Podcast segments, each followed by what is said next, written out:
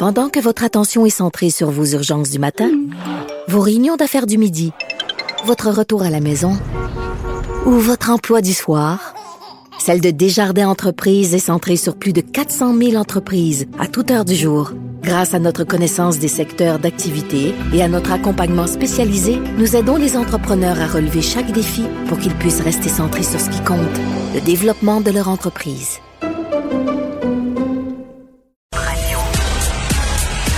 Geneviève Peterson, la déesse de l'information. Vous écoutez Geneviève Peterson. Cube Radio. On est avec Éric Parent, PDG d'Eva Technologies. C'est une entreprise qui œuvre en cybersécurité parce qu'on avait une couple de petits sujets euh, dont le principal enjeu était effectivement la cybersécurité. Éric, salut.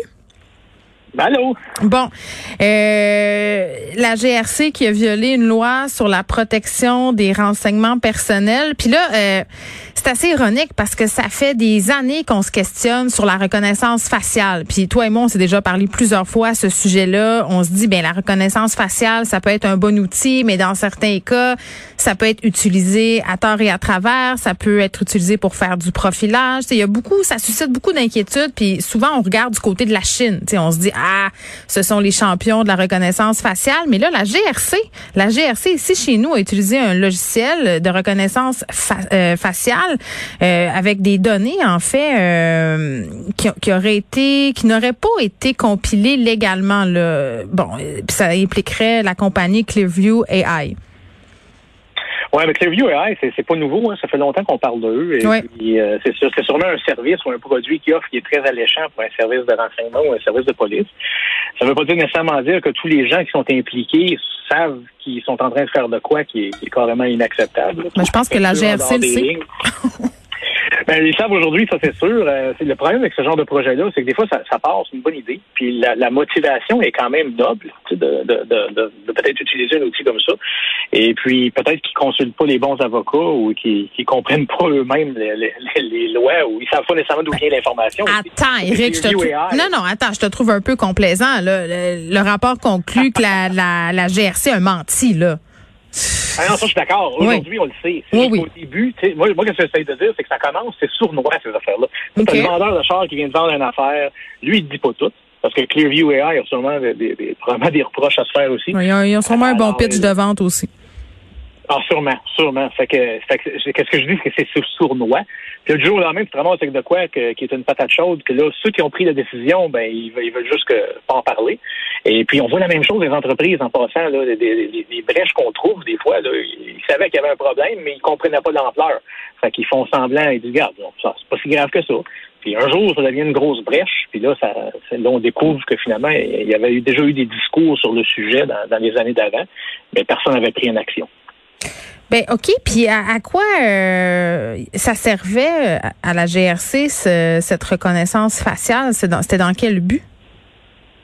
Ben ça, je suis pas sûr qu'on va nécessairement savoir exactement comment il l'utilisait. Oui, supposons.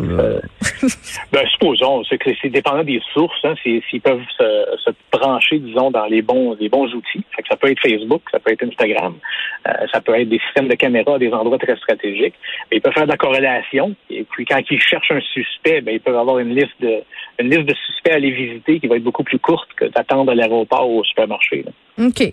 Bon, donc la, la conclusion du rapport qui est très, très euh, sévère à l'écart du corps policier fédéral, ça il faut le dire. Puis c'est inquiétant parce que si la GRC est capable de le faire, puis c'est un corps policier, on, avait eu la discussion aussi sur des centres d'achat euh, euh, qui, qui voulaient utiliser la reconnaissance faciale pour contrôler l'achalandage euh, et sûrement faire du profilage aussi. Là. certains de ces centres-là ont reculé, mais c'est de plus en plus présent dans nos vies. Puis tu sais, moi ça m'amène à penser, tu sais, maintenant toutes nos selles fonctionnent avec la reconnaissance faciale. Puis moi là, Eric, je trouve ça tellement pratique de pouvoir entrer sur mon application bancaire, sur Facebook, partout avec ce qu'on appelle Face ID, là. Mais, mais il y a un risque à tout ça, là.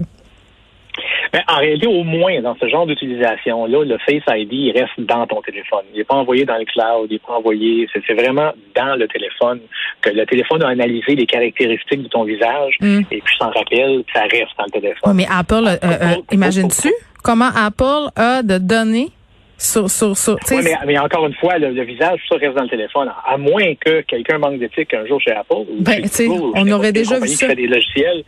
Et donc, oui, c'est ça. c'est- Tout est possible. La réalité, c'est que c'est designé d'une certaine façon. Ils nous disent que c'est- une fonction qui reste dans le téléphone. Euh, mais aussitôt qu'on commence à utiliser ce genre de fonction-là, regarde juste nos, nos images. C'est clair que nos images, dans mon téléphone à moi, c'est pas les images de moi, c'est les images de tout le monde autour de moi. Fait que si Apple va jouer dans mes photos, ben il y a déjà une mine d'or de, de corrélation qu'ils peuvent faire pour tous les gens dans ma famille. Moi, j'étais traumatisée euh, l'autre fois, Eric, parce que j'ai eu besoin de support technique pour Apple TV chez nous. Et j'ai appelé le support euh, d'Apple et euh, ils sont rentrés dans mon téléphone. Il faut, faut, il faut euh, signer une décharge électronique pour les autoriser. Puis quand on rentre nos mots de passe, supposément, ils se retirent. Après ça, ils reviennent. Mais moi, j'avais, j'avais aucunement conscience que la technologie permettait de faire ça. Là, appelle-moi naïve, là. mais mais j'ai comme pogné de La quoi. bonne nouvelle, la, la- la bonne nouvelle, c'est qu'au moins il, y a un pro- il semble avoir un processus très clairement défini. Oui, bien Le sûr. problème avec ça, c'est est-ce que quelqu'un a le droit ou l'autorité de passer à côté? C'est la même chose si on se dit on pourrait écouter tous les téléphones euh, de, de tout le monde, mais seulement si on a un mandat d'un juge. Mais il y a quand même quelqu'un qui est capable de le faire. Fait que est-ce que cette personne-là a également des contrôles qui fait qu'on s'apercevrait qu'il y a un abus? là? C'est c'est ça toujours ça qui est inquiétant. Oui, parce que bon, euh, il y a des gens qui ont qui ont la pas du gain facile euh, ou qui veulent se venger ou qui ont un manque d'éthique. Donc, c'est quand on se met à regarder tout ça, on devient on devient légèrement euh, parano. On se parle d'une enquête du FBI qui a mené cette semaine à l'arrestation de 800 membres euh, du crime organisé. Euh, C'est à travers la planète là, utiliser un téléphone crypté, mais c'est pas un téléphone vraiment fait pour téléphoner là. On appelle ça euh, Enom. Euh, ça permet d'échanger des messages, des textos. Donc, c'est parfait si on est un vendeur de drogue ou autre facilité. C'est un truc qu'on se procure euh, sur le marché noir. Puis là, ben, le FBI était rendu là-dedans, ce qui leur a permis d'intercepter pas mal de contenu compromettant. Oui, c'est un, un méchant bon coup. Puis la raison pourquoi ils ont probablement porté, euh, qu'ils ont, décidé de faire une action tout de suite, parce que ça commençait à se parler qu'il y avait peut-être un problème. Mhm. Et puis ça, c'est rattaché au fait qu'ils faisaient quand même des arrestations sur des, des cas très spécifiques. Fait que si on, on, on sait que la drogue qui rentre à telle part, c'est caché en dessous des bananes, là, si on prend de l'article en- qui parle spécifiquement de ce cas-là, Mhm. ça a l'air louche. hein. Les, les criminels vont se dire, mais qu'est-ce que ça veut dire qu'ils savaient ça? Il y a 23 personnes qui le savaient. Fait que graduellement, ça va expirer. Puis on a vu la même chose durant la Deuxième Guerre mondiale, quand les, les- les Alliés ont brisé le- la machine Enigma, l'encryption des, des Allemands. Mhm. Euh, tu pourras pas l'utiliser pour, pour, aller pour une petite affaire. Il faut t'attendre qu'il y ait vraiment un gros coup. Parce que si tu agis pour des petites affaires, ben là, ils vont dire il y a quelqu'un qui nous écoute. C'est un peu ça qui s'est passé. Là, c'est en train d'expirer. Fait qu'ils ont décidé de, s'en servir de l'information puis d'exploser finalement la nouvelle. C'est un super de bon coup. Et puis, oui, c'est comme un téléphone. C'est juste que le téléphone, c'est comme s'il peut juste faire des textos sur un réseau qui semblait vraiment privé, mais qui avait été infiltré avec euh, par des gens qui avaient inséré des clés de cryptographie qui permettaient à certains services de, de renseignement de lire les données. Et puis, les gens parlaient là-dessus ouvertement. Là. C'était Oui, c'était pas par code, là. Ah non, non, mais ça, c'est l'autre erreur. Hein. En sécurité, c'est toujours des couches de sécurité. Ben, eux, ils se sentaient tellement confiance qu'ils ils nommaient les gens, les adresses, envoyaient des photos. C'était une mine d'or pour les services de renseignement. Bon, ben on a pu mettre la main au collet de criminels grâce à tout ça, mais là, comme tu le dis, c'est un peu brûlé, donc il faudra trouver euh, une autre stratégie dans le futur. Euh, on se parle beaucoup de rançon rançongiciel, pardon, ces derniers temps, euh, des pirates informatiques qui s'attaquent à des à des corporations, des compagnies. euh, Puis c'est pas dans le monde interlope. Là, on a vu des cas ici euh, où une clinique vétérinaire, par exemple, a été euh, menacée. Dans ce cas-ci, on a décidé de pas payer. Euh, on a tout refait le système. Il y a des compagnies qui décident de payer. Puis moi, ça me surprend toujours parce que j'ai peut-être moi, Eric, qui a trop écouté de films, là, mais il me semble qu'on donne pas d'argent à des ravisseurs. En tout cas, si je me fie au américain, puis là, c'est le plus gros producteur de viande au monde qui a payé une, une rançon de 11 millions de dollars euh, US parce que les pirates informatiques avaient pris le contrôle de ses usines et abattoirs. Il y en avait au Canada. Oui, mais le, petit, le, concept de pas payer, c'est sûr que c'est ça le, le réflexe naturel, c'est de dire on paye jamais. Mais les exécutifs, quand ils vont dans des voyages d'affaires dans des pays à risque, qui ont quand même un protocole de proof of life pour qu'on soit capable de confirmer qu'ils sont encore en vie s'ils sont enlevés, Ouais. ils ont de l'assurance pour ça. Fait que ça, ça veut dire quoi? Ça veut dire que si on perd de quoi qu'on veut vraiment avoir, ben on va être négociable, on va payer. Euh, puis là, il y a deux phénomènes qui se produisent. Les ransomware, c'est une plaie incroyable dans les dernières années, ils en ont de plus en plus. Ouais. Euh, ils vont voler tes données, ils vont détruire tes, tes sauvegardes avant de déclencher leur, leurs attaques finales ou que toi, tu t'aperçois que c'est passé quelque chose. Fait que là, si tu n'as plus de backup, ben, tu un peu mal pris. Là. Fait que tu deviens très négociable parce que tu n'as pas de backup. Alors, tout recréer tes systèmes, c'est quasiment impensable. Ouais. Euh, c'est pas toujours le cas en passant. Des fois, les ransomware, les ransomware rentrent, font leur grabuge, puis ils ont des backups. Fait que la clinique vétérinaire, probablement, avait des bons backups. Non, non, ils ont refait tout leur système, ça leur a coûté un million.